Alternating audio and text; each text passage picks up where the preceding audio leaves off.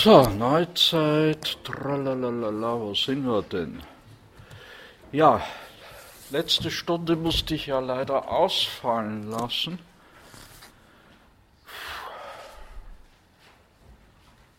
Wir haben also einigen Nachholbedarf. Eigentlich sollte ich auch die heutige Stunde ausfallen lassen, aber da ich nun mal hier bin, bin ich hier.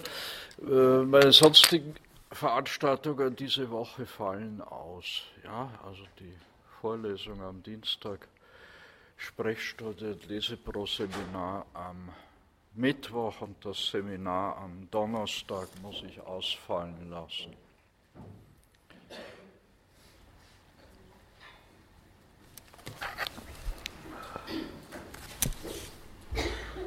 So, wo waren wir denn stehen geblieben?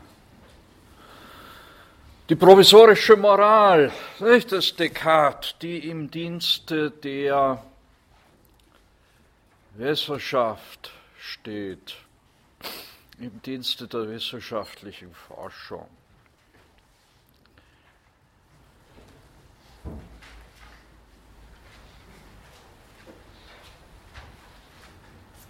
Und zwar, ah,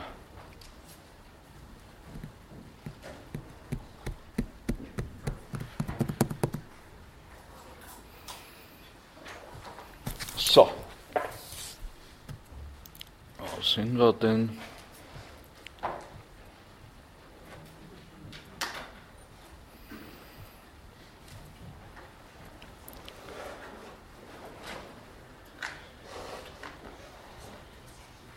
Ja, also er legitimiert die Veröffentlichung des Diskurs nicht, unter Hinweis auf den enormen Nutzen, der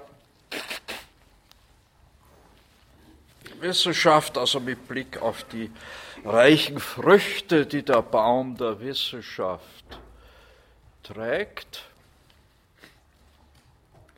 Und in diesem Zusammenhang, ja, da sind wir noch nicht gewesen. In diesem Zusammenhang ist äh, recht eindringlich dieses Bild vom Baum der Wissenschaft. Das ist ein altes äh, Bild, dass man die Wissenschaften mit einem Baum vergleicht, findet sich etwa bei dem auch von Descartes erwähnten äh, Raimundus Lullus. Und im Vorwort zur französischen Erstausgabe der Principia Philosophiae 1647 in einem Brief an den Leser äh, von Descartes erklärt uns Descartes, die gesamte Philosophie, also die, alle Wissenschaften insgesamt sind wie ein Baum, dessen Wurzeln die Metaphysik, dessen Stamm die Physik sind. Und die Äste, die aus diesem Stamm wachsen, sind all die anderen Wissenschaften, die sich zurückführen lassen auf drei hauptsächliche, nämlich auf die Medizin, die Mechanik und die Moral wobei ich die Moral, schreibt Descartes, für die höchste und vollkommenste halte, denn da sie eine vollständige Kenntnis der anderen Wissenschaften voraussetzt, ist sie der höchste Grad der Wissenschaft, le dernier décret de la sagesse, also auch der, der zu allerletzt, dessen Früchte man zu allerletzt erst pflücken kann, nicht so wie man weder von den Wurzeln noch vom Stamm die Früchte pflückt, sondern nur von den äußersten Zweigen, hängt auch der hauptsächliche Nutzen der Philosophie von den Teilen ab, die man zu allerletzt erreichen kann. Ich habe diesen Text nicht nebst den anderen Folien äh, schon in den auf meiner Homepage zugänglich gemacht. In den nächsten Tagen werde ich auch die, die Texte für äh, die Vorlesung zur Antike, also auch den Teil, den ich morgen eigentlich wollte halten, reinstellen. Äh, wo sind wir jetzt? Ja.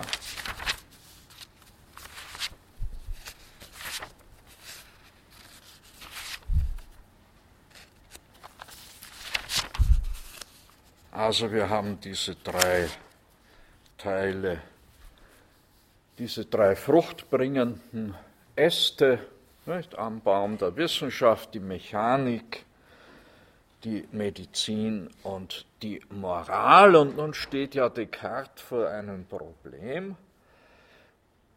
Die wissenschaftlich begründete Moral hat er noch nicht, hat er noch lange nicht, also bedarf es einer Moral par Provision, einer vorläufigen Moral, die eben im Dienste der Wissenschaften steht, nicht, bevor man das Haus, in dem man wohnt, von neuem aufzubauen beginnt.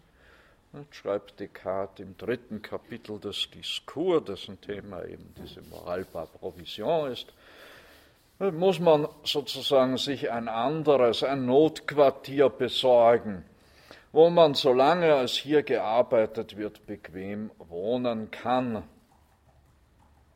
Und so bildete ich mir vor der Hand nicht une morale par provision, eine Moral, die aus nicht mehr als drei oder vier Maximen besteht, die ich euch gern mitteilen will. Äh, schreibt etwas flapsig der Kuno Fischer, nicht Descartes, drückt sich etwas gewählter aus, an der ich Sie gerne teilhaben lasse. Äh, die erste Maxime dieser äh, äh, Moral à Provision, man könnte sie die Regel der Konvention nennen. Die erste ist den Gesetzen und Sitten meines Vaterlandes zu gehorchen. Die Religion standhaft beizubehalten, in der von meiner Kindheit an belehrt zu werden, Gott mir die Wohltat erwiesen hat. Sie sehen. Descartes wäre der Letzte gewesen, der Königin Christina von Schweden die Konversion zum Papismus nahegelegt hätte in allen übrigen Dingen mich den mäßigsten und vom Übermaß entferntesten Ansichten zu richten, die unter den Leuten meines Umgangs die verständigsten in der Handlungsweise gemeiniglich würden, aufgenommen zu haben. Also, man soll sich nicht nach den gängigen Konventionen richten. Der zweite Grundsatz, hm, Regel der Konsequenz, in meinen Handlungen so fest und entschlossen wie möglich zu sein und den zweifelhaftesten Ansichten, wenn ich mich nur einmal dafür entschieden habe, nicht weniger standhaft zu folgen, als wenn sie es ganz sicher gewesen wären. Und er vergleicht das mit, mit Leuten, die sich womöglich in einem Wald verirrt haben. Sie dürfen dann nicht bald hierhin, bald dorthin schweifen, Sie dürfen auch nicht auf derselben Stelle stehen bleiben, sondern immer so viel wie möglich gerade und nach derselben Richtung fortgehen. Und sie dürfen diese Richtung nicht aus schwachen Rücksichten verändern. Denn so werden sie, wenn auch nicht dort, wohin sie eigentlich wollten, aber doch wenigstens an irgendein Ziel kommen. Das heißt, sie werden einen Weg, am ehesten auf diese Weise einen Weg aus diesem Dickicht aus diesem Walde finden.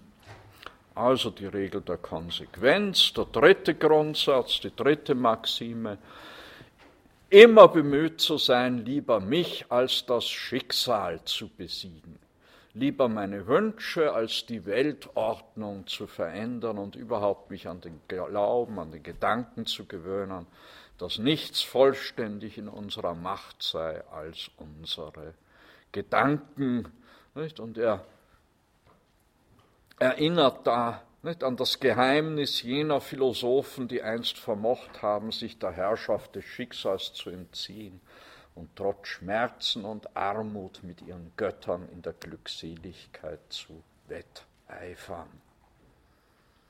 Sie waren ihrer Neigungen so vollkommen Herr, dass sie darin einen Grund fanden, sich für reicher, mächtiger, freier, glücklicher zu halten als irgendjemand unter den anderen Menschen, die ohne diese Philosophie, so begünstigt sie auch von der Natur und vom Schicksal sein mochten, doch niemals Herren ihrer Gelüste sind. Also eine deutliche Erinnerung an die Stoiker, kam gleich darauf noch und schließlich, ja, er sprach von drei oder vier Maximen der provisorischen Moral. Und naja, was wäre die vierte? Endlich, um diese Moral zu beschließen, ich kam ich auf den Gedanken, über die verschiedenen Beschäftigungen der Menschen in diesem Leben eine Musterung zu halten und die Wahl der Besten zu versuchen. Und ohne jetzt etwas über die Beschäftigungen anderer Leute sagen zu wollen, also er will ja, wie wir wissen, niemanden Ratschläge erteilen, sondern nur sich selbst belehren in diesem Essay und meinte ich das am besten, dass ich am besten das tun würde, dass ich nämlich in meiner Bahn fortfahre. Meine Vernunft auszubilden und mich so weit als möglich vorwärts zu bringen in der Erkenntnis der Wahrheit nach der Methode, die ich mir vorgeschrieben hatte. Und die drei vorhergehenden Maximen waren nur in der Absicht gegründet, meiner Selbstbelehrung zu leben. Also wieder ein Hinweis, das dient nur seiner eigenen Belehrung, dieser Essay, und er will sozusagen nur, er will da nicht als Reformer vor der Welt auftreten, sondern seine eigene Bildungsgeschichte hier präsentieren. Ja, der Stoizismus, nicht, da tritt oder agiert Descartes als Vertreter des sogenannten Neustoizismus. Das ist also nichts Neues jetzt in der Zeit des Descartes. Diese Berufung auf die Stoa, auf die Stoiker, die das Pathos, die Leidenschaft nicht verstehen als unvernünftige Bewegung der Seele, nicht eine unvernünftige Bewegung der Seele, die also der Vernunft nicht gehorcht. Und somit ist für die Stoiker die Apathia, nicht die vernunftgeleitete Leidenschaftslosigkeit, die Besiegung der Leidenschaften, das ist die Voraussetzung zur Erreichung der Eudämonie des höchsten Gutes. Dieses stoische Ideal des Weisen hat ja bekanntermaßen das Bild des Philosophen in unserer westlichen Tradition überhaupt geprägt. Ein alter Mann mit langem Bart. Äh,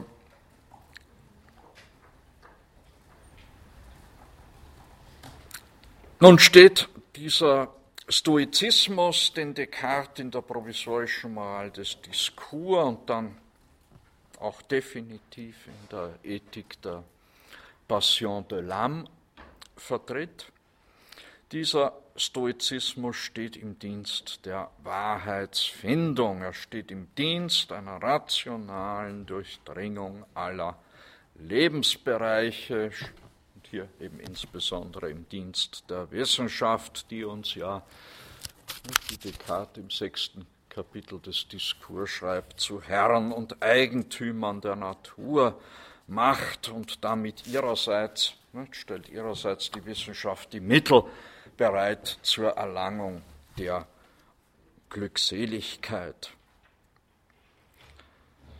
Descartes ist nun der für uns prominenteste Vertreter dieser neuen, dieses Neustoizismus, aber er ist nicht der einzige und in seiner Zeit auch keineswegs der prominenteste Vertreter eines solchen Neustoizismus, der eigentliche Begründer, der berühmteste Vertreter des Neustoizismus ist der niederländische Philologe und Späthumanist Justus Lipsius.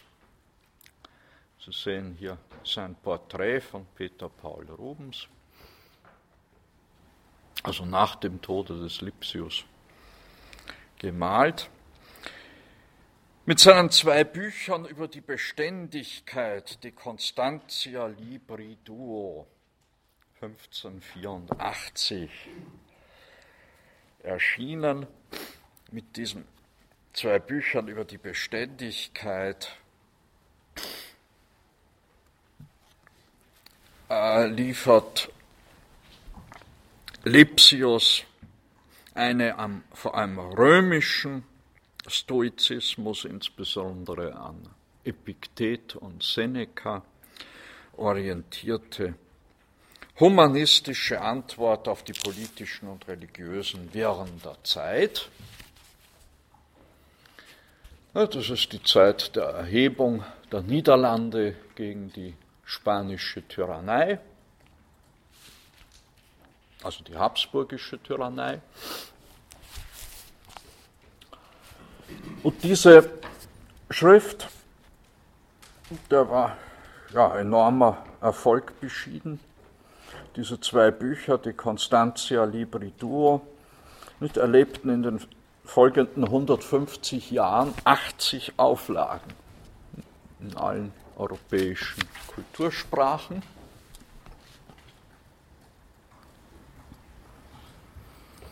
Es gefällt mir der Beginn ausnehmend.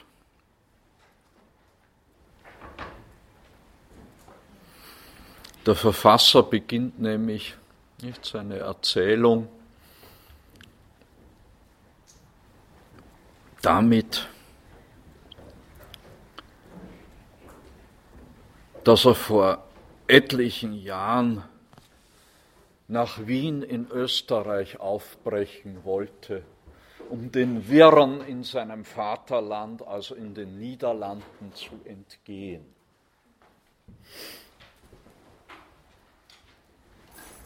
Aber er bleibt dann in den Niederlanden. Ja, also der Weltgeist ist nicht nach Wien gewandert, nicht, sondern, wie ich schon einmal bemerkte, in den protestantischen Niederlanden. jedenfalls etliche Jahrzehnte des 17. Jahrhunderts zugegen gewesen. Nun, dieser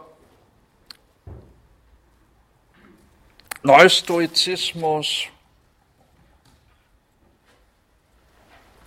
ja, humanistische Antwort auf die politischen und religiösen Wirren der Zeit, ein Aufruf zur Geduld, zur Beständigkeit, zur vernunftbestimmten Beständigkeit, die uns von den Zufälligkeiten des äußeren Geschicks und der Bosheit der Menschen unabhängig macht. Dieser Neustoizismus ist also ebenso wie der Stoizismus der Antike eine Krisenphilosophie. Er soll der Bewältigung einer gesellschaftlichen, politischen, religiösen Krisensituation dienen. Für die Stoa der Antike, also Stoa ist ja eine sozusagen aus dem Zusammenbruch der griechischen Stadtstaaten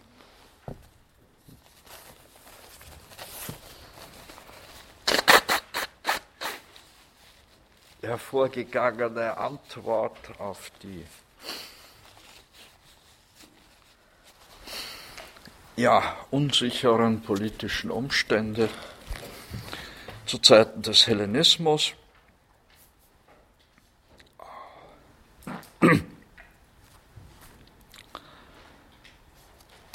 Für die Stoa der Antike ist der Kosmos, ist die kosmologische Ordnung der Gegenbegriff zur Zufälligkeit, zur Wandelbarkeit und Undurchschaubarkeit des Alltags und der Gegenwart.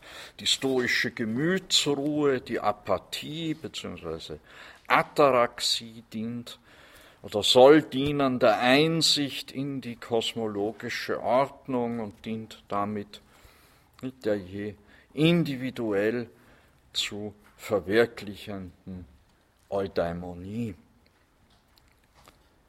Der antike Stoizismus bedeutet insofern einen Rückzug ins Private.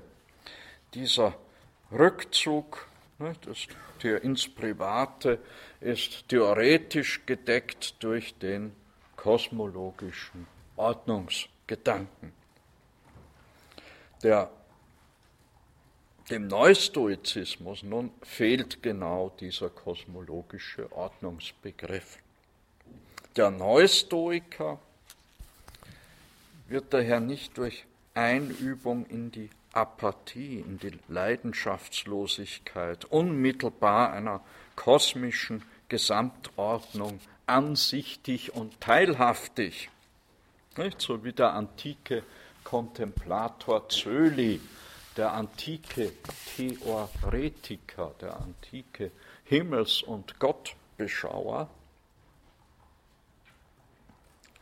im Unterschied nicht? also zum antiken Stoiker ist, muss der Neustoiker, ist der Neustoiker vielmehr bemüht, Ordnung herzustellen, die Leidenschaftslosigkeit, die Beständigkeit, die Beständigkeit wird zum Mittel der Auffindung und Herstellung von Ordnung. Im Unterschied zum antiken Stoizismus ist der Neustoizismus also ein aktiver, ein um die aktive Herstellung von Ordnungsstrukturen bemühter Stoizismus. Hier geht es sowohl um die vernunftbestimmte Disziplinierung des eigenen Selbst, wie auch um die rationale, gesetzmäßige Disziplinierung des öffentlichen, des staatlichen, gesellschaftlichen Lebens. Und dieser Neustoizismus ist insofern eine ganz wichtige Vorform des Rationalismus und dann der Aufklärung.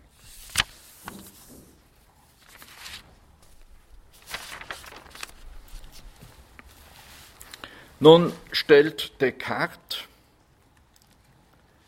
nun stellt Descartes, ich komme jetzt zur Neuzeit 6, wo hat sich die versteckt?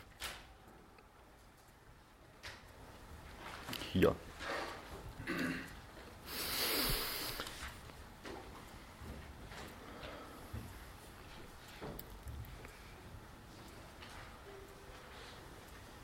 So, da haben Sie nochmals das Porträt, das angeblich dem Descartes am ähnlichsten sieht.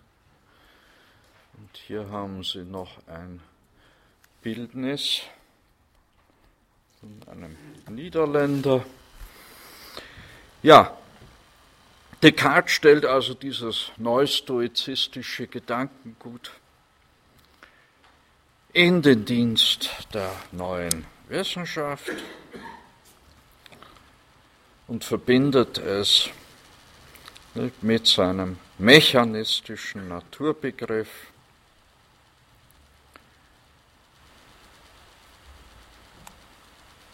Womit ich also auf den Zusammenhang der drei Hauptzweige des kartesischen Wissenschaftsbaumes zu sprechen komme, auf den Zusammenhang von Mechanik, Medizin und Moral. Und wir berühren damit sogleich das Grundproblem des Cartesianismus, nämlich diesen Dualismus von Res extensa und Res cogitans, von Körper und Geist. Nicht im Zeichen des geometrischen Methodenideals beziehungsweise im Zeichen der Mathesis Universalis wird der Gegenstand der neuen Wissenschaft, die es aufzubauen gilt, zur Res extensa, zum Ausgedehnten. Zum Ausgedehnten.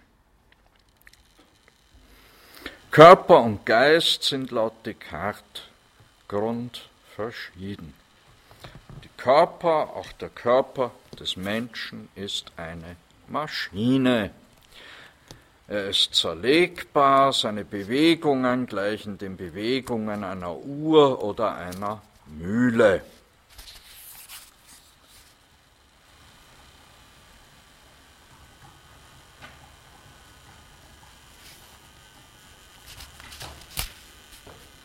Und nun, ja, gibt es zwei Möglichkeiten und beide hat Descartes ergriffen. Nicht? Zwei Wege zur Auflösung dieses Dualismus von Körper und Geist.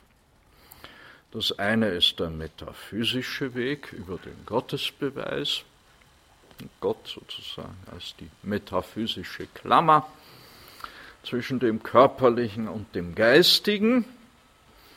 Und wir haben aber auch bei Descartes eine physiologische Lösung, wenn man so will, einen physiologisch-materialistischen Ansatz in seiner Theorie der Lebensgeister.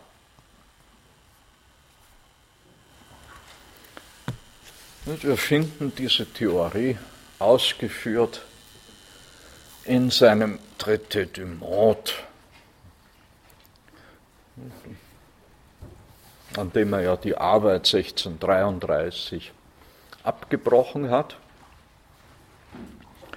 Der Traité du Monde, äh, beziehungsweise dieser Abschnitt über den Menschen, und ist dann erst posthum 1664 erstmals erschienen. Und hier spricht Descartes von Lebensgeistern, von Esprit Animaux, das sind die feinsten nicht, Teile des Blutes. Nicht ein gewisser sehr feiner Wind oder vielmehr eine sehr lebhafte und reine Flamme, schreibt Descartes. Man merkt an diesen Wendungen schon, dass das ein gedankliches Konstrukt ist, diese Lebensgeister. Wenn aber, nun, schreibt Descartes, diese Geister in die Kammern des Gehirns eindringen, gelangen sie von dort in die Poren seiner Substanz und durch diese Poren in die Nerven und je nachdem, in welche sie Nerven sie eintreten oder auch nur einzutreten versuchen, haben sie die Kraft, die Gestalt der Muskeln zu verändern, in die diese Nerven einmünden und dadurch alle Glieder zu bewegen. So wie sie, auch dieser Traité du ist wie, wie der Diskurs sozusagen als, nicht als direkte Anrede an den Leser formuliert, so wie sie in den Grotten und, in den, äh, und den Brunnen in den Gärten unserer Könige sehen könnten dass allein die Kraft, mit der sich das Wasser bewegt, wenn es seiner Quelle entspringt, ausreicht, um dort in diesen Grotten und Brunnen in den Gärten der Könige verschiedene Maschinen zu bewegen und sie sogar einige Instrumente spielen und einige Worte sprechen zu lassen, entsprechend der verschiedenen Anordnung der Röhren, die das Wasser leiten. Also, wie immer, nicht bemüht, da wird da die jeweilige Hightech bemüht, um so etwas Kompliziertes wie dem Menschen zu erklären. Nicht? Während man heute wohl eher an Computer denken würde, wenn man etwa die Funktionsweise des Gehirns mechanisch zu erklären versuchte, versucht das Descartes mit den Wasserspielen der damaligen Zeit. Sie kennen wahrscheinlich ne? die Wasserspiele im Schloss Hellbronn, das ist ja eines der wenigen Exempel dieser Art von fürstlicher Belustigung, das die Zeiten überdauert hat, wo dann zum Gaudium des Gastgebers die Gäste ne, mit Wasser bespritzt werden Irgendwelche Ungeheuer tauchen da vielleicht zwischen den Büschen auf. Ne, und so. Ja, und Descartes meint wahrhaftig, ne, kann man ganz gut die Nerven der Maschine, er meint damit den menschlichen Körper, die ich Ihnen beschreibe, mit den Röhren der Maschinen dieser Brunnenanlagen vergleichen. Ihre Muskeln und Sehnen mit den verschiedenen Maschinen und den Vorrichtungen die ihrer Be die Bewegung dienen. Die Lebensgeister mit dem Wasser, das diese Maschinen bewegt, Die Quelle ist das Herz und die Kammern des Gehirns sind die Brunnenkammern.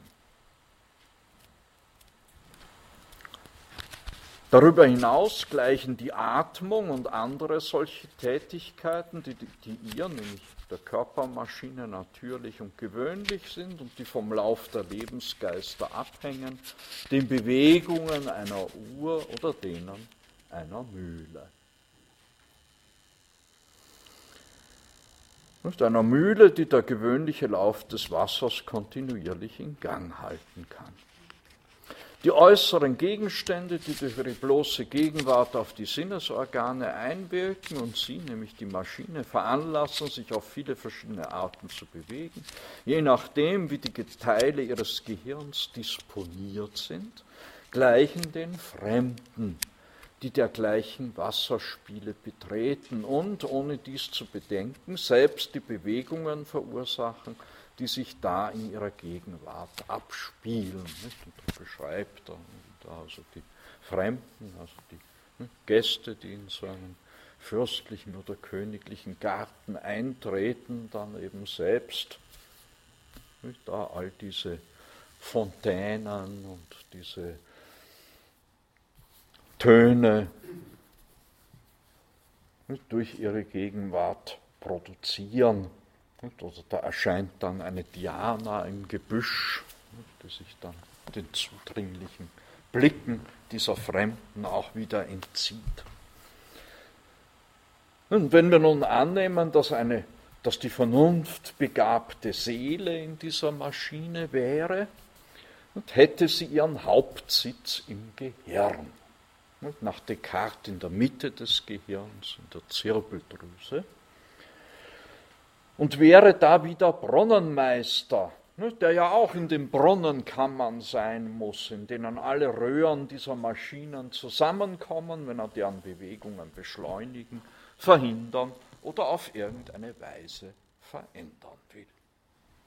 Also Descartes nicht, lokalisiert hier den Geist nicht, im Gehirn, in der Mitte des Gehirns, in der berühmten Zirbeldrüse, französisch La Glande. Und nicht, liefert somit einen physiologischen einen Versuch, physiologisch zu überbrücken, diesen Gegensatz zwischen Denkendem und Ausgedehntem, zwischen Res extensa und Res cogitans.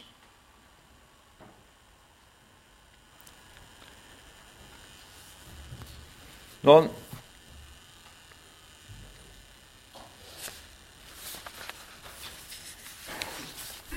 komme ich aber.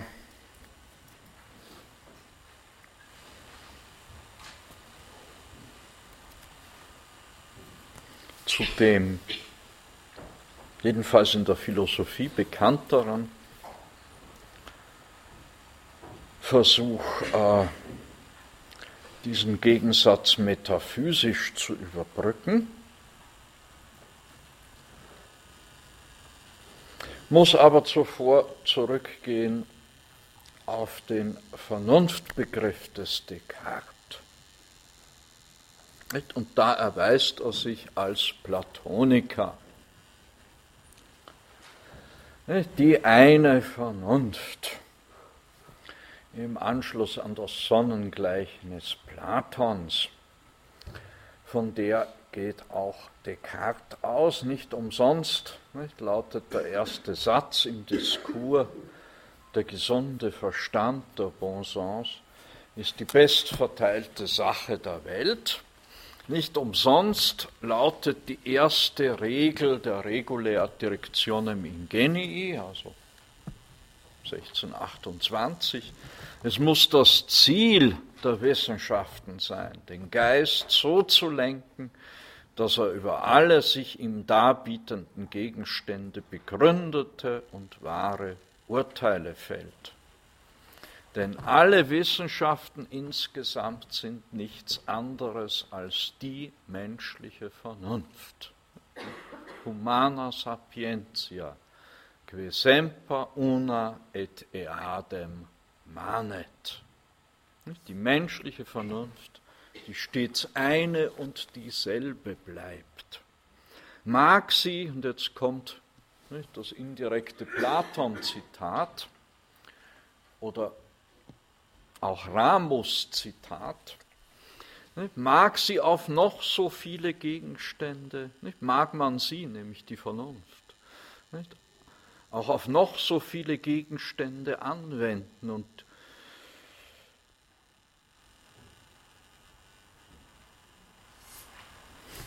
was habe ich da geschrieben? Führen Sie das auf meine Krankheit zurück?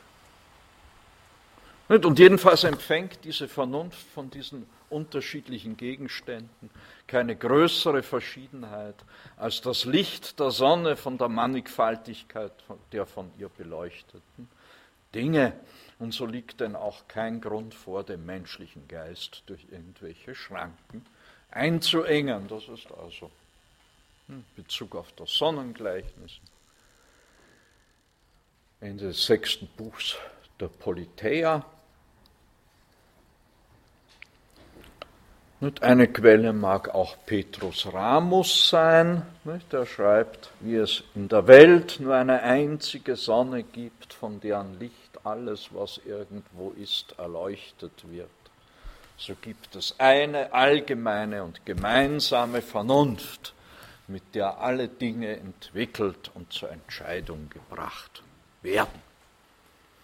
Nun ist das bei Descartes aber nicht mehr die rhetorische Vernunft des Humanisten Ramus, sondern diese allgemeine und gemeinsame Vernunft, die dient nun nicht mehr der topischen Invention, sondern sie folgt diese allgemeine und gemeinsame Vernunft des Descartes, folgt jenem Ordre de Raison, sie folgt jener linearen Ordnung der Vernunftgründe, die durch jene langen Ketten ganz einfacher und leichter Folgerungen vorgegeben ist, wie sie die Geometer zu brauchen pflegen, um die schwierigsten Beweisführungen zustande zu bringen. Wie wir im zweiten Kapitel des Diskurs gelesen haben.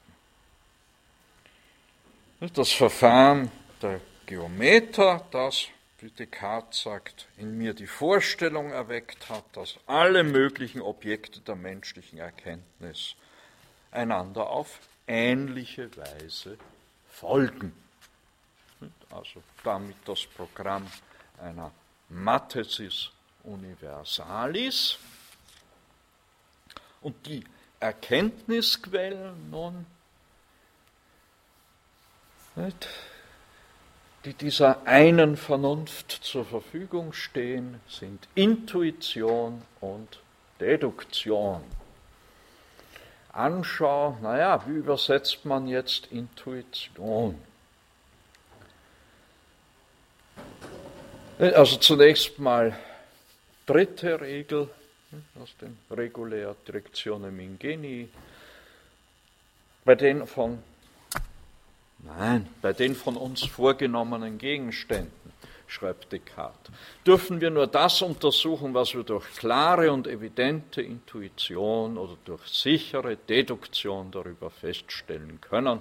Auf keinem anderen Weg kann die Wissenschaft erworben werden, sagt Descartes. Was versteht er nun unter Intuition?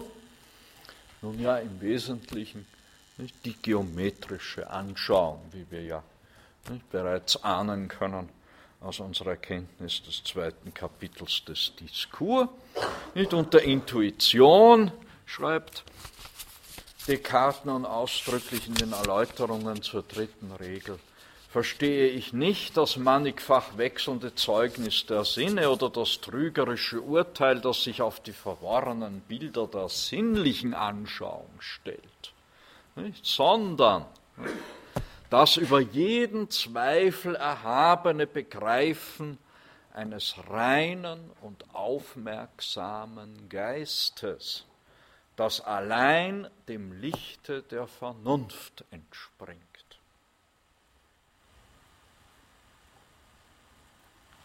Also, mentis pure et attente non dubium conceptum. Das, der,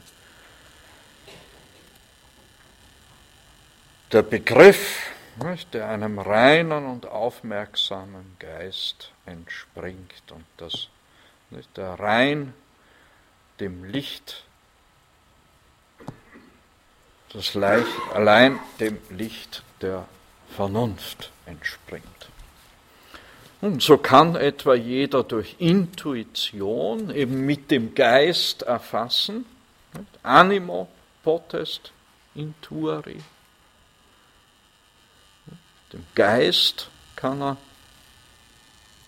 erschauen, unmittelbar erfassen. Also am besten würde man Intuition mit einem unmittelbaren Erfassen übersetzen.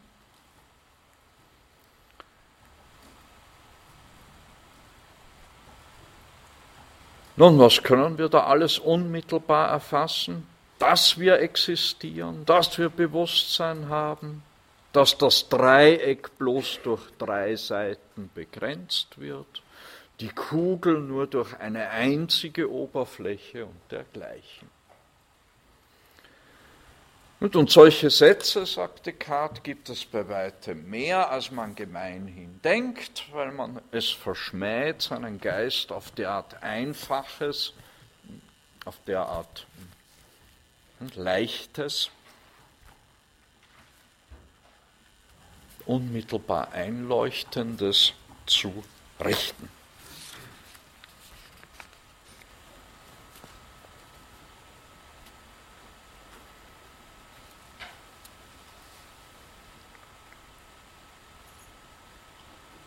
So wird also von Descartes der Einwand, den man ja dagegen erheben könnte,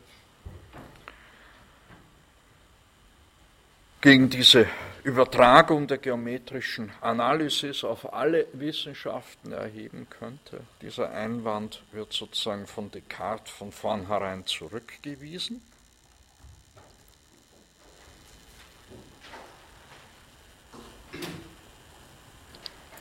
Der Einwand, dass doch wohl nicht alle Gegenstände des Wissens ein derart einfaches, derart leicht fassliches sind, dass nicht alle Wissensgebiete sich nach dem Vorbild der Geometrie in einfache Gegenstände nicht, der unmittelbaren Erfassung auflösen lassen, dieser Einwand. Diesen Einwand lässt Descartes von vornherein nicht gelten.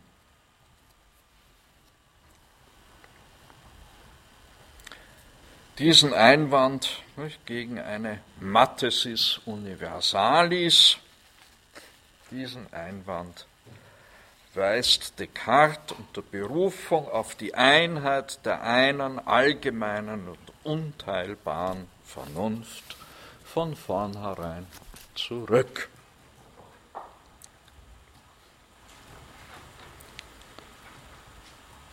Der Hinweis oder der diesem Einwand zugrunde liegende Hinweis auf eine prinzipielle Verschiedenheit der Gegenstände der Erkenntnis kommt allenfalls indirekt zur Sprache bei Descartes, und zwar kommt er indirekt im methodischen Zweifel des Descartes zur Sprache.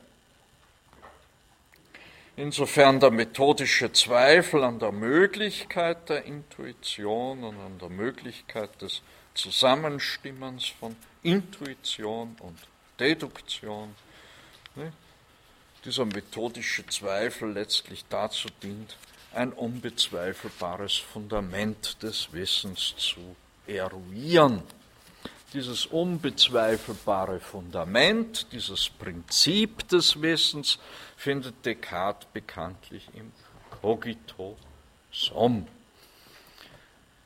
am schönsten im zweiten Kapitel der Meditationes hat Direkt, äh, Meditationes die prima philosophia. Ich setze also voraus, dass alles, was ich sehe, falsch ist. Sie sehen wieder den wissenschaftlichen Platonismus des Descartes. Ich glaube, dass niemals etwas von dem allen existiert hat, was das trügerische Gedächtnis mir darstellt. Ich habe überhaupt keine Sinne, Körper, Gestalt, Größe, Bewegung und Ort. Das alles sind nichts als Chimären. Was also bleibt Wahres übrig? Vielleicht nur das eine, dass es überhaupt nichts Gewisses gibt. Aber woher weiß ich denn, dass es nicht etwas von allem bereits aufgezählten Verschiedenes gibt, an dem zu zweifeln auch nicht der geringste Anlass vorliegt? Gibt es etwa einen Gott oder wie ich sonst den nennen mag, der mir diese Vorstellungen, eigentlich diese Gedanken einflößt? Weshalb aber sollte ich das annehmen, da ich doch am Ende selbst ihr Urheber sein könnte? Also wäre doch zumindest ich irgendetwas. Allerdings habe ich doch bereits geleugnet, dass ich irgendeinen Sinn, irgendeinen Körper habe. Doch hier stutze ich, denn was soll denn daraus folgen? Bin denn ich etwas so an den Körper und die Sinne gefesselt, dass ich ohne sie nicht sein kann? Indessen, ich habe mich überredet, dass es schlechterdings nichts in der Welt gibt. Keinen Himmel, keine Erde, keine Geister, also keine denkenden Wesen, keine Körper, also doch wohl auch mich selbst nicht. Und wäre also schlechterdings nichts. Keineswegs. Denn ich war doch, ich war sicherlich, wenn ich mich dazu überredet habe. Es kommt ein letzter Einwand. Aber gibt es vielleicht einen, ich weiß nicht welchen, höchst mächtigen und verschlagenen Betrüger, der mich geflissentlich stets täuscht? Aber selbst wenn er mich täuscht, ist es doch unzweifelhaft, dass ich bin. Er täusche mich so viel er kann. Niemals wird er es doch fertigbringen, dass ich nichts bin, solange ich denke, dass ich etwas sei. Und so komme ich, nachdem ich derart alles mehr als zur Genüge hin und her überwogen habe, schließlich zu dem Beschluss, dass dieser Satz ego sum, ego existo, so oft ich ihn ausspreche oder in Gedanken fasse, notwendig wahr ist. Das ist also eine untrügliche Gewissheit. Eine Intuitio, kein Schluss, Darum ist diese Formulierung cogito ergo sum. Oder je pense, äh, äh, je suis donc je pense, wie es in den, äh, im Diskurs heißt, irreführend, nicht? besser in den Meditationes, ego sum, ego existo. Das ist eine unmittelbare Gewissheit. Das ist eine Wahrheit, die ich mit dem Licht des Geistes unmittelbar erfasse, nicht? wie schon in der dritten, in den Erläuterungen zur dritten Regula der äh, Regulär Directionem Ingenii formuliert. Nicht? Jeder kann durch Intuition mit dem Geiste erfassen, dass er existiert dass er Bewusstsein hat.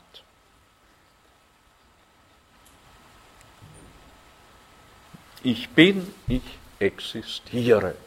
Dieser Satz ist, so oft ich ihn ausspreche oder in Gedanken fasse, notwendig war. Das ist also ein unerschütterlich gewisser Satz. Es fragt sich allerdings, was ist damit gewonnen?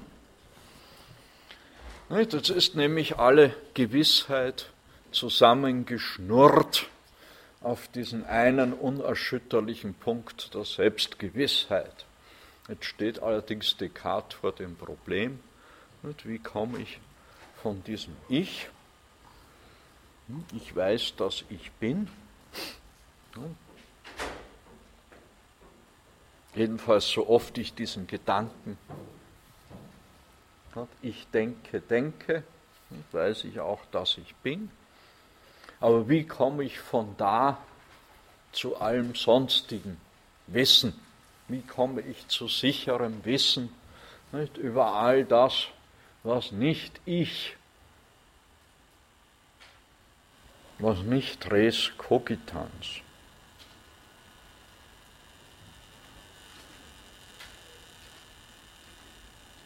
ist. Ja, eigentlich habe ich ja nicht einmal ein Wissen über die Res Cogitans, nicht, sondern nur ein Wissen über dieses Ich.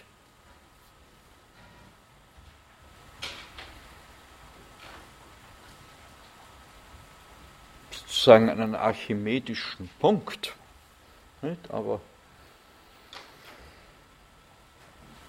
wie kann ich nun von diesem Punkt aus, wo gewinne ich den Hebel, nicht, um von diesem archimedischen Punkt aus die Welt in Bewegung zu setzen, um die Welt zu erkennen?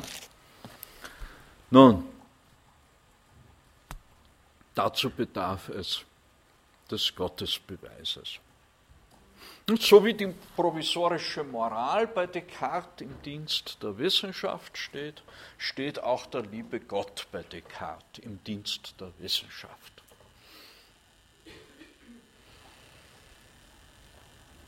Kein Wunder, dass die Theologen wenig Freude hatten ne, mit den Meditationen des Descartes, aber gehen wir auf den Diskurs zurück. Nicht, Im vierten Kapitel des Diskurs führt Descartes dort den Gottesbeweis. Ja, es geht aber, es geht also nun von der Selbstgewissheit, nicht, von diesem archimedisch gewissen, sicheren Punkt, und sozusagen fortzuschreiten zur Welterkenntnis. Und das geht nach Descartes eben nur über den Gottesbeweis. Ich komme von der Res, extens, äh, Res Cogitans kann ich die Brücke zur Res Extensa nur schlagen, metaphysisch jetzt, über den Gottesbeweis. Also ich machte die Beobachtung, dass, wenn ich, während ich denken wollte, alles sei falsch, doch notwendig ich, der das dachte, irgendetwas sein müsse. Und da bemerkte ich, dass diese Wahrheit, ich denke, also bin ich, Aha, ich denke also hin, ich habe ich hier geschrieben. Je pense donc je suis. Ich denke also bin ich. Wie gesagt, eine schlechte Formulierung hier im Diskurs. Und je pense je, je suis müsste er. Donc kann er sich sparen so fest und sicher wäre, naja, das hat immer wieder verleitet, dann auch in der Interpretation, das als einen Schluss zu interpretieren. Ne, das ist keine Deduktio, das ist kein Schluss, das ist eine Intuition. So fest und sicher wäre, dass auch die überspanntesten Annahmen der Skeptiker sie nicht zu erschüttern vermöchten. Und so konnte ich sie meinem Dafürhalten nach als das erste Prinzip der Philosophie, die ich suchte, annehmen. Le premier principe de la philosophie. Das ist dieser, diese unmittelbare Gewissheit, je pense, je suis. Ego cogito, ego sum. Ich erkannte daraus, dass ich eine Substanz sei, Res cogitans, deren ganze Wesenheit oder Natur bloß im Denken bestehe und die, die zu ihrem Dasein weder eines Ortes bedürfe noch von einem materiellen Dinge abhänge, sodass dieses Ich ce moi, das dieses Ich, das heißt die Seele, L'âme, wodurch ich bin, was ich bin, vom Körper völlig verschieden und selbst leichter zu erkennen ist als dieser und auch ohne Körper nicht aufhören werde, alles zu sein, was sie ist. Und darin besteht dann Descartes Beweis für die Unsterblichkeit der Seele. Darauf erwog ich im Allgemeinen, was zur Wahrheit und Gewissheit eines Satzes gehört. Und was macht eine Proposition, ein Urteil, ein Satz wahr und sicher? Das ist die Frage. Und soeben hatte ich einen gefunden, einen Satz, den ich als wahr und gewiss erkannte, und so meinte ich, müsse ich auch wissen, worin jene Gewissheit besteht. Nun hatte ich bemerkt, dass, ich, dass, ich in de, dass in dem Satz, ich denke, ich bin, nichts weiter liegt, was mich von seiner Wahrheit überzeugt, als dass ich ganz klar einsehe, dass um zu denken man sein müsse. Hier sehen Sie wieder, dass es sich um keinen Schluss handeln kann,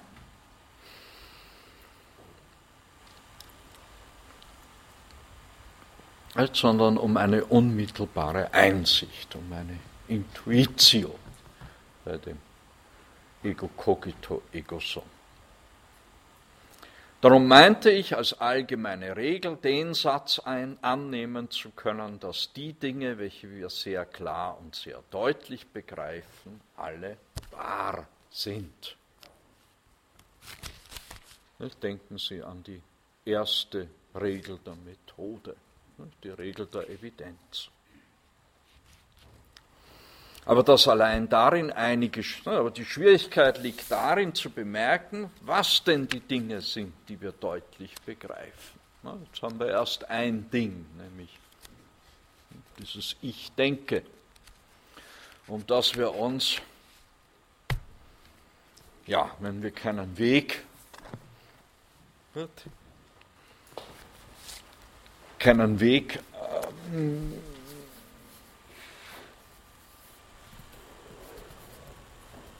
finden, um diesen archimedischen Punkt zu verlassen, dann wohl immer nur im Kreis um uns selbst herumdrehen könnten. Und da kann nur einer helfen, nämlich der liebe Gott. Da ich nun weiter bedachte, nicht, fährt Descartes fort, dass ich zweifelte und also mein Wesen nicht ganz vollkommen wäre.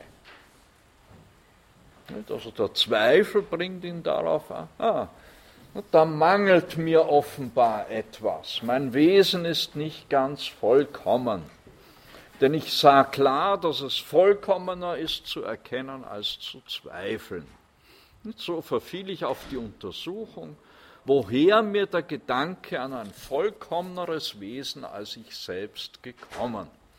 Und ich sah ohne weiteres ein, also eine weitere Evidenz, je connu évidemment, dass er von einem Wesen, dieser Gedanke an ein vollkommeneres Wesen, dass er von einem Wesen herrühren müsse, das in der Tat vollkommener sei. Was jene Gedanken betrifft, die ich von einer Menge außer mir befindlicher Wesen hatte, wie vom Himmel, von der Erde, dem Licht, der Wärme und tausend anderen Dingen, so war ich über deren Ursprung nicht so sehr in Verlegenheit. Denn ich bemerkte nichts in ihnen, was mir überlegen war, und so konnte ich glauben, wenn sie wahr wären, dass sie einen Zubehör meiner Natur bildeten, sofern diese eine gewisse Vollkommenheit hätte und wenn sie nicht wahr wären, sie für Ausgeburten des Nichts zu halten, das heißt, dass sie mir in mir wären, nur wegen der Mangelhaftigkeit meines Wesens. Das kann sich aber nicht ebenso verhalten mit der Idee eines, mit dieser Vorstellung eines vollkommeneren Wesens als das meinige. Denn offenbar ist es unmöglich, diese Idee aus dem Nichts zu ziehen.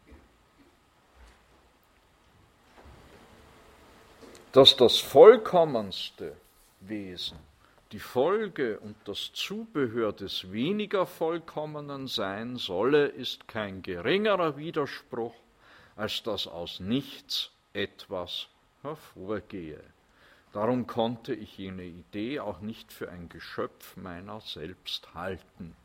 Und so blieb nur übrig, dass sie in mich gesetzt war durch ein in Wahrheit vollkommeneres Wesen als ich, welches alle Vollkommenheiten, von denen ich eine Vorstellung haben konnte, in sich enthielt. Das heißt, um es mit einem Worte zu sagen, durch Gott. Also die Idee, die Vorstellung Gottes kann kein bloßes Phantasma sein, kann nicht bloß von mir erdichtet sein, sagt Descartes, denn das Vollkommenere kann nicht Folge und Zubehör des weniger Vollkommenen sein. Das sei kein geringerer Widerspruch, als dass aus nichts etwas hervorgehe. Und somit kann jene Idee nicht ein Geschöpf meiner selbst sein.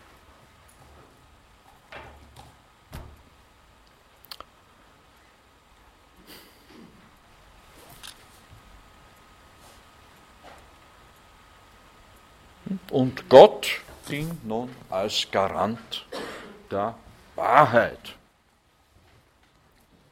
Gott wird zum Wahrheitsgaranten.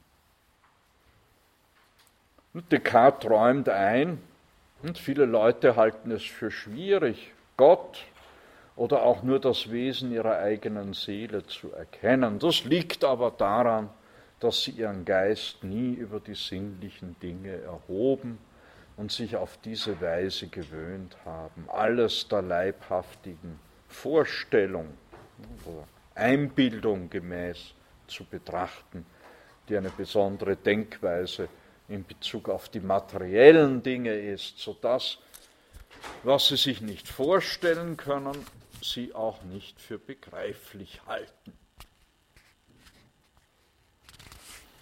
Sie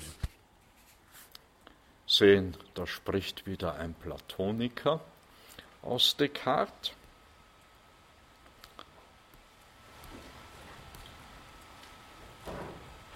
Aber jetzt fragt sich, das ist jetzt die eigentliche Funktion des Gottesbeweises oder überhaupt die Funktion Gottes im kartesischen System.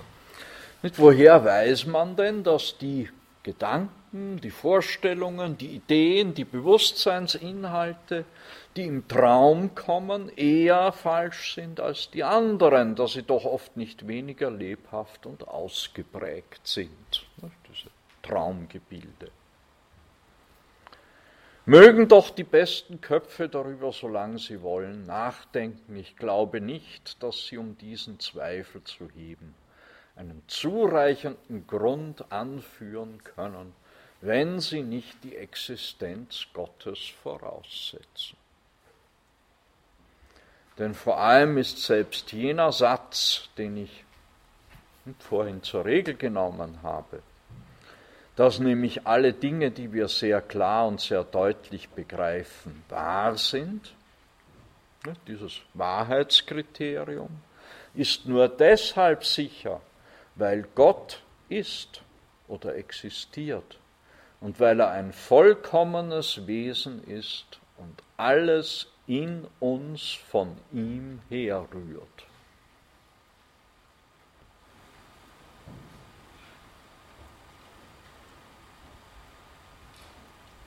Daraus folgt, dass unsere Ideen oder Begriffe, da sie wirkliche Wesen sind, die von Gott kommen, soweit sie klar und deutlich sind, wahr sein müssen. Nicht immer unter der Voraussetzung, dass Gott kein Betrüger ist, sondern ein guter Gott, der uns nicht täuscht. Wenn wir also oft genug unwahre Vorstellungen haben, so kommt ihre Unwahrheit nur daher, dass sie unklar und deutlich, unklar und dunkel, confus et obscur sind, Und soweit sie es sind, nehmen sie am Nichts teil. Sie partizipieren am Nichts. Das heißt, sie sind in uns nur deshalb so unklar, weil wir nicht ganz vollkommen es sind.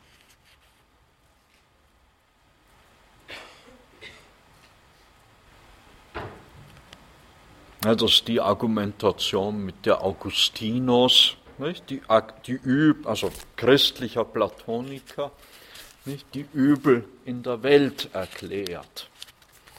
Nicht? Diese Argumentation des Augustinus nicht? benutzt nun Descartes, nicht? um zu erklären, warum es nicht? auch unwahre Vorstellungen, warum wir auch unwahre Vorstellungen haben. Ja, nur weil wir selbst nicht ganz vollkommen sind. Und es ist offenbar ein ebenso großer Widerspruch, dass der Irrtum oder die Unvollkommenheit als solche aus Gott hervorgehen, wie wenn die Wahrheit oder die Vollkommenheit aus dem Nichts hervorginge. Aber wenn wir nicht wüssten, dass alles Wirkliche und Wahrhafte in uns von einem vollkommenen und unendlichen Wesen herrührte, so hätten wir wie klar und deutlich unsere Ideen auch wären, noch keinen sicheren Grund dafür, dass sie die Vollkommenheit hätten, wahr zu sein.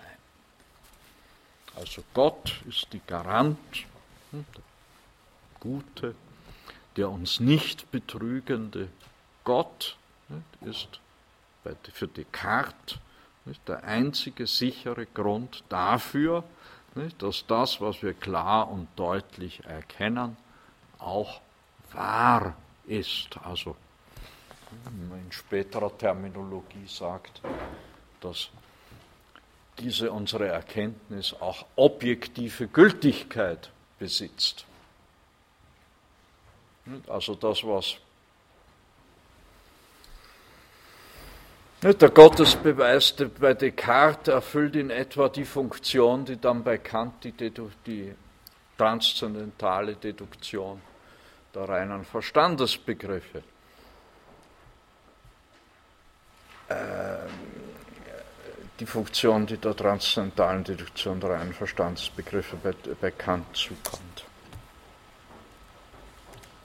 Ja,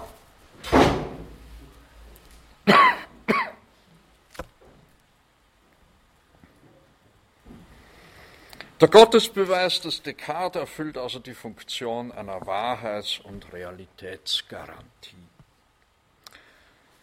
Das, so wird Gott zum Ens Realissimum ja, im Verständnis des Ration, der rationalistischen Philosophie, zum allerrealsten Wesen, zu der Klammer die denkende und ausgedehnte Substanz, miteinander verbindet, die Res cogitans und Res extensa, Ich und Welt miteinander verknüpft.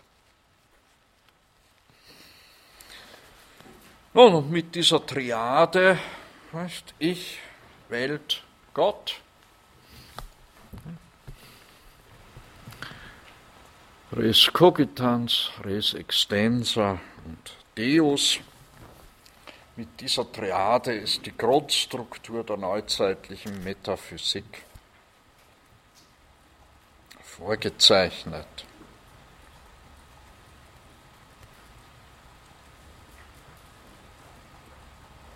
Das heißt, die neuzeitliche Metaphysik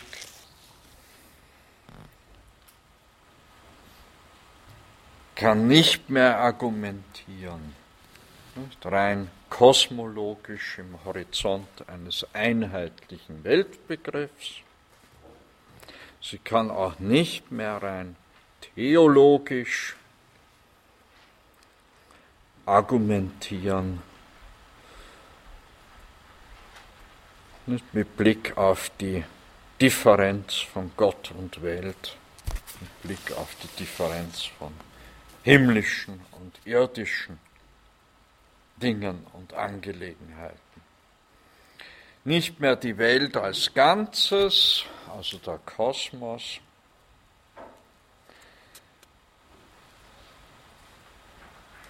aber auch nicht mehr der heilsgeschichtlich zu interpretierende Unterschied von Schöpfer und Schöpfung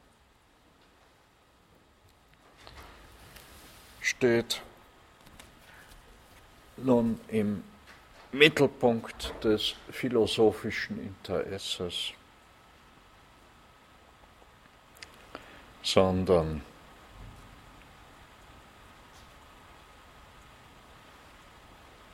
das Subjekt des Erkennens und des Handelns und in eins damit der Frage nicht nach dem Zusammenhang von Ich, Welt und Gott.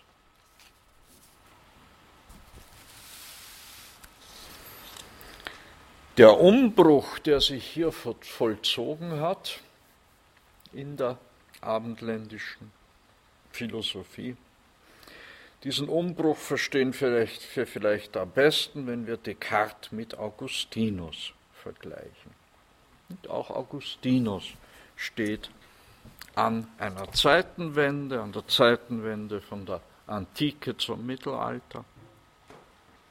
Und auch er hat in der Selbstgewissheit die Selbstaufhebung des Zweifels gefunden. Indem ich zweifle, sagt Augustinus, weiß ich, dass ich der Zweifelnde bin. Und selbst wenn ich in allem irren sollte, so kann ich doch darin nicht irren. Um zu irren muss ich sein si enim fallor sum, schreibt Augustinus. Wenn ich mich auch irre, bin ich doch. Also eine ganz hm, ähnliche Argumentation wie bei Descartes. Die Wahrheit, die Augustinus auf diesem dem Descartes so ähnlichen Wege sucht, diese Wahrheit ist aber nun nicht der als Wahrheits- und Realitätsgarant gedachte Gott, sondern die gesuchte Wahrheit ist bei Augustinus Gott selbst.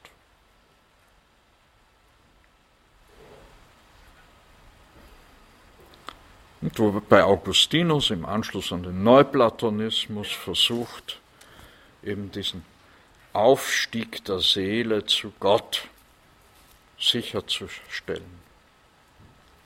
Dementsprechend sagt Augustinus, nur Gott und die Seele will ich wissen, sonst nichts. Bei Descartes haben sich noch die Gewichte vollkommen verkehrt. Bei ihm geht es nicht mehr vorrangig um eine philosophische Theologie, geht es nicht vorrangig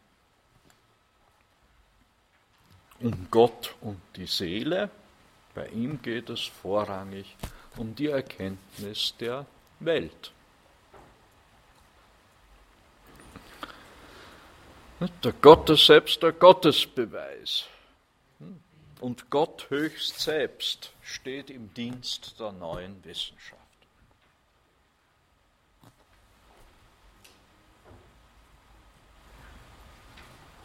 Der neuen Wissenschaft, die dann freilich uns ne, zu Meistern und Herren dieser Welt machen soll.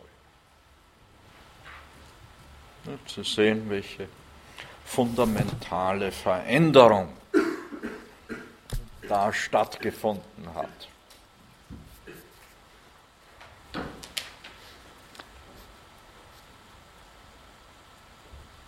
Ja, jetzt bin ich mit meinem Latein für heute am Ende. Ich hoffe, nächste Woche bin ich wieder so weit, durch die ärztliche Kunst wiederhergestellt dass ich alle meine Vorlesungen wieder halten kann. Also ab morgen entfallen, also ab jetzt entfallen in dieser Woche alle meine Lehrveranstaltungen. Bitte dies. Bitte dies, sei es mit Freude, sei es mit angemessener Trauer zur Kenntnis zu nehmen.